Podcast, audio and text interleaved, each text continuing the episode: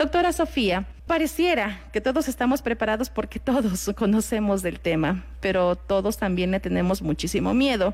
Y cuando llega este, este momento de despedirnos de nuestros seres queridos, ¿qué hacemos? ¿Cómo enfrentamos? Y más allá de ello, luego, ¿qué hacer con las pertenencias de ese ser querido? Muchas gracias.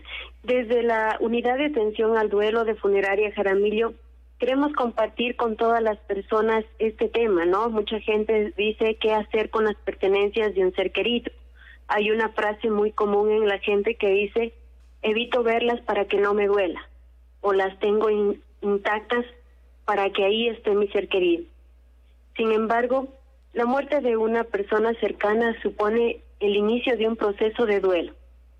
Duelo le llamamos a ese dolor inevitable que todos alguna vez lo vamos a vivir en la vida. Y el luto lo decimos a esa apreciación cultural que nos han enseñado a vestirnos de negro cuando fallece un ser querido en honra de su memoria. Y está bien. Sin embargo, en esta pregunta de qué hacer con las pertenencias, se refiere, por ejemplo, a la ropa, a los libros, a los objetos personales, a las colecciones, a todas las pertenencias que tenemos en ser querido. Y este cuestionamiento no solo se trata de no saber qué hacer con sus pertenencias, sino también de desmontar toda la estructura de rutinas y comodidades que las personas se crean alrededor en el día a día que van formando con su ser querido.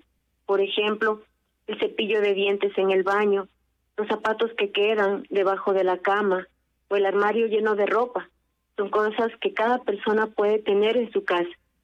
Y en muchas ocasiones se convierten en un problema cuando la persona de estos objetos, la que era dueña, fallece. El deshacerse de todo o mantener intactas las cosas realmente no ayudan en el proceso de duelo.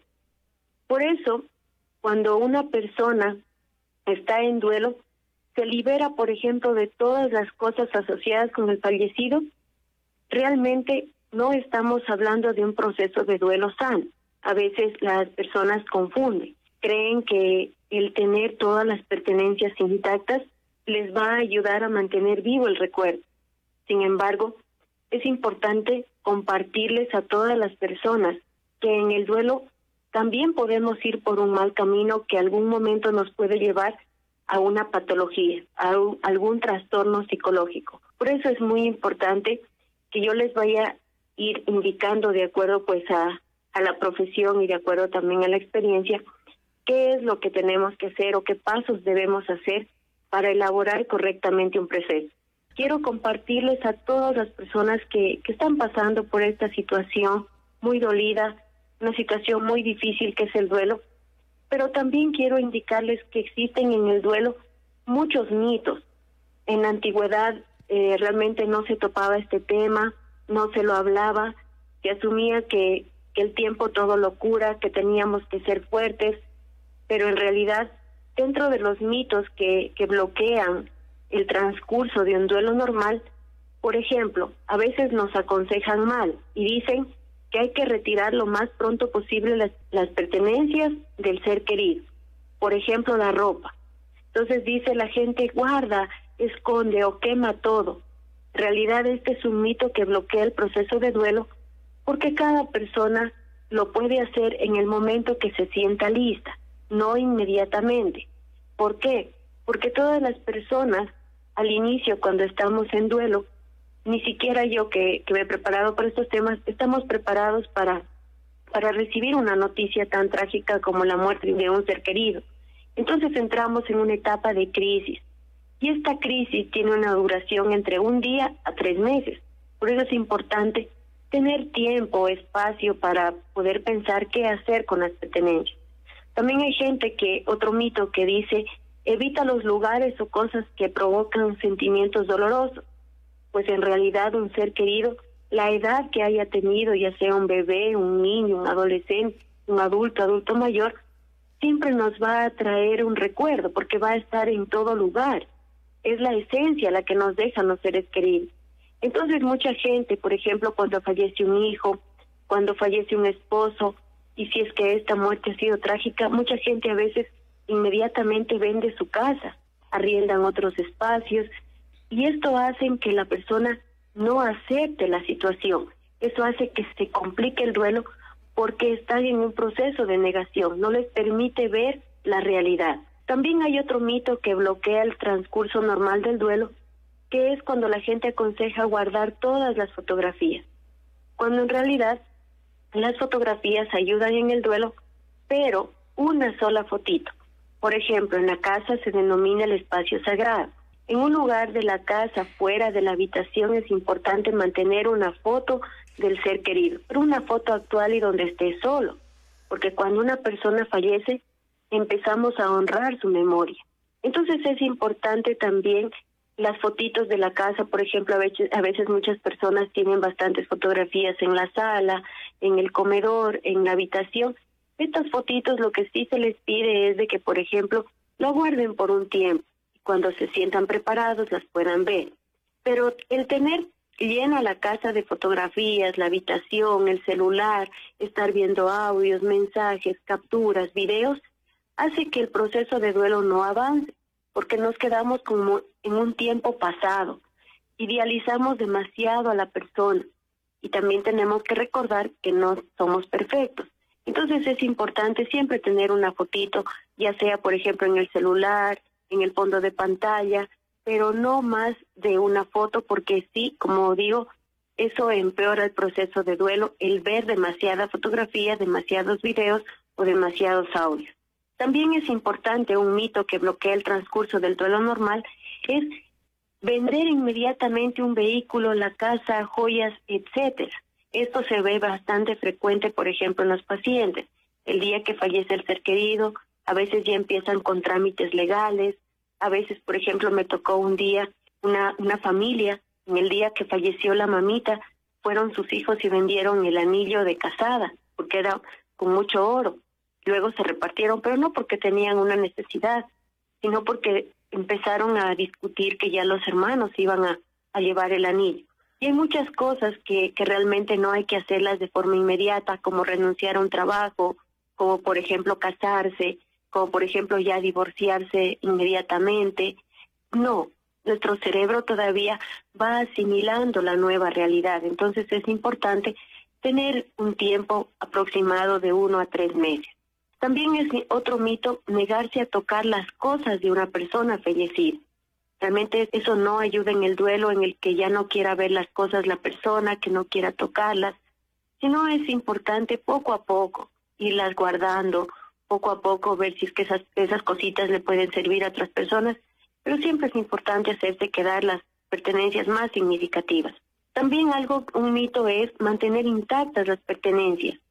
Por ejemplo, a mí me ha tocado ver pacientes que están en duelo 18 años, 20 años, 6 años, y mantienen la habitación del ser querido intacta, que nadie ingrese, tienen la camita tendida, tienen las cosas con la esperanza de que vuelva. Y entonces eso no ayuda en el duelo normal porque ya estamos hablando de una patología. Algo que es muy importante en el duelo son los rituales, al menos con las pertenencias. Todos los rituales cuando fallece un ser querido nos permiten tener un vínculo afectivo y hacen que el ser querido, como se dice comúnmente, viva en nuestros corazones. Nosotros mientras recordemos a un ser querido, mientras hablemos de la persona, Mientras pronunciemos su nombre, siempre estará en nuestro corazón. Y al ser querido no lo podemos olvidar, no podemos dejar que muera por completo. Su cuerpo físicamente no está, pero queda la esencia y esa esencia tenemos que cultivarla. Entonces estos actos que permiten elaborar el proceso de sanación, el primero, por ejemplo, en casa, se recomienda, independientemente de cualquier creencia religiosa, crear una caja sagrada o un baúl o una cajita del tamaño de una caja de, zapatos. Entonces en esta cajita se puede guardar lo más importante del ser querido, como por ejemplo una corbata, un anillo, un llavero, una pulsera, un libro, el celular, alguna pertenencia significativa. Entonces, por ejemplo, se nos viene el Día del Padre, lo que pueden hacer las personas es una reunión con las personas que se puedan pues unir por la vía seguridad y cada persona va expresando un agradecimiento. inmediatamente ponen reglas, cuándo se puede volver a abrir esta cajita, por ejemplo, en Navidad, en difuntos, etcétera. Y esta caja no es que se la tiene que abrir a cada instante ni verla a cada momento, sino es una caja sagrada que nos permite conmemorar la memoria de nuestros seres queridos. También otro acto que permite elaborar correctamente el proceso de, de sanación es donar lo que pueda ser útil para otras personas, ya que es un acto que permite revivir valores como la reciprocidad y solidaridad, que además nos permite continuar con el legado de nuestros seres queridos. Si, por ejemplo, mi mamita era una persona generosa o mi abuelito era muy solidario, entonces yo continúo con el legado y siempre guardo unas pertenencias significativas. Por ejemplo, en el caso de, de que fallezca uno de los padres en casa y hayan niños, es muy recomendable guardar una prenda completa de vestir. Entonces, a medida que van los niños creciendo, esa prendita le indican, así era el papá, así le gustaba vestir a la mamá, o de esta estatura era, o de este grosor, etcétera. También es importante llegar a un consenso familiar y tomar decisiones con coherencia y sin ningún tipo de presión. A veces, eh, cuando pasan estos momentos por el mismo hecho de crisis, los hermanos se enojan, la familia se enoja, y piden que saquen inmediatamente las cosas, que ya, por ejemplo, vengan a vivir en la casa a la persona que tal vez le dejaron alguna herencia. Y en realidad lo que se pide es que, que tengamos un poco de paciencia. El duelo es un camino en el que se tiene que recorrer con paciencia, con respeto, con fuerza también, pero sobre todo con bastante responsabilidad, porque la vida se nos desorganiza después de una situación como esta. Entonces tenemos que volver a organizarlo. Y las pertenencias es muy significativo en el proceso de elaboración de un duelo sano. Cuando una persona está lista, nos dice, al contrario de la situación que usted estaba comentando inmediatamente luego del fallecimiento de un ser querido, inmediatamente en ese momento y comienzan a discutir y a pelear por las pertenencias y esta situación. Pero también nos dice, hay la otra parte, han pasado años, y no se atreven por alguna manera a deshacerse de las pertenencias, del recuerdo o de ese espacio de aquella persona que ya falleció. ¿Cómo, cómo se da el primer paso? Sí, el primer paso es para estas, para las personas que están en muchos años con las pertenencias intactas, ya no estamos hablando de un duelo normal, estamos hablando de un duelo patológico que no lo han podido sanar, que no lo han podido elaborar. Entonces lo primero que se debe de hacer es ya buscar ayuda profesional. Cuando hablamos de un proceso de duelo alrededor de uno a dos años y uno sigue como en la primera vez, como en el primer mes con todas las pertenencias intactas, lo más importante sí es buscar ayuda profesional porque tampoco hay que deshacerse de todas las pertenencias. Sí es importante, o sea, mantener las más significativas, pero empezar un proceso de duelo. Entonces, por ejemplo, para personas que están por un duelo patológico, lo que lo que se tiene que hacer primeramente es un poco hablar de la situación, qué es lo que le, ha impedido, por ejemplo, deshacerse o mantener un poco las pertenencias. Y también es importante evaluar cómo sigue su proceso emocional, si sigue, por ejemplo, con bastante tristeza, con frecuente llanto, con falta de energía, con un sinnúmero de sintomatología que hay que evaluar. Entonces, eh, específicamente para personas que están ya con muchos años en, en duelo, es importante, primeramente, el primer paso, buscar ayuda profesional. Para todas las personas que están atravesando un proceso de duelo, Funeraria Jaramillo y Camposanto Jardines del Zamora está ofreciendo el servicio gratuito que es la unidad de atención al duelo. Es un servicio y una atención psicológica, ya sea individual o familiar. Es totalmente gratuito para todas las personas que están atravesando una situación de duelo.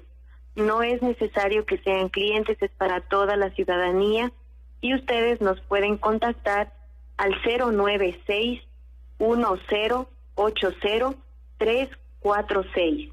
Las personas que, que tal vez no cuentan con, con un teléfono celular nos pueden comunicar al teléfono convencional 257 3750. Asimismo, les invito a todas las personas que están en un proceso de duelo también a que se involucren, a que lean, a que conozcan más sobre este tema. Tenemos en nuestro blog de la Unidad de Atención al Duelo que lo pueden encontrar en la página web www.funerariajaramillo.com.es. Tenemos más de 50 artículos relacionados con el tema de duelo, ya sea para niños, para adolescentes, para adultos, por varias eh, situaciones de duelo. Ustedes lo pueden encontrar o también pertenecer a nuestra comunidad online en WhatsApp y ustedes pueden encontrarlo en esta página web que les había mencionado. Asimismo, cualquier persona puede comunicarse a través de nuestras redes sociales. Nos encuentran como Funeraria Jaramillo en Facebook, en Instagram, en Twitter y en YouTube. Contamos también con un canal con mucho contenido y nos pueden encontrar en YouTube como unidad de atención al duelo. Y les invito a tener una esperanza pero una esperanza donde encuentren el sentido de vida. ¿Para qué estoy vivo? Y un día, algún día después de mucho tiempo, ustedes también tendrán una respuesta. ¿Para qué no está mi ser querido?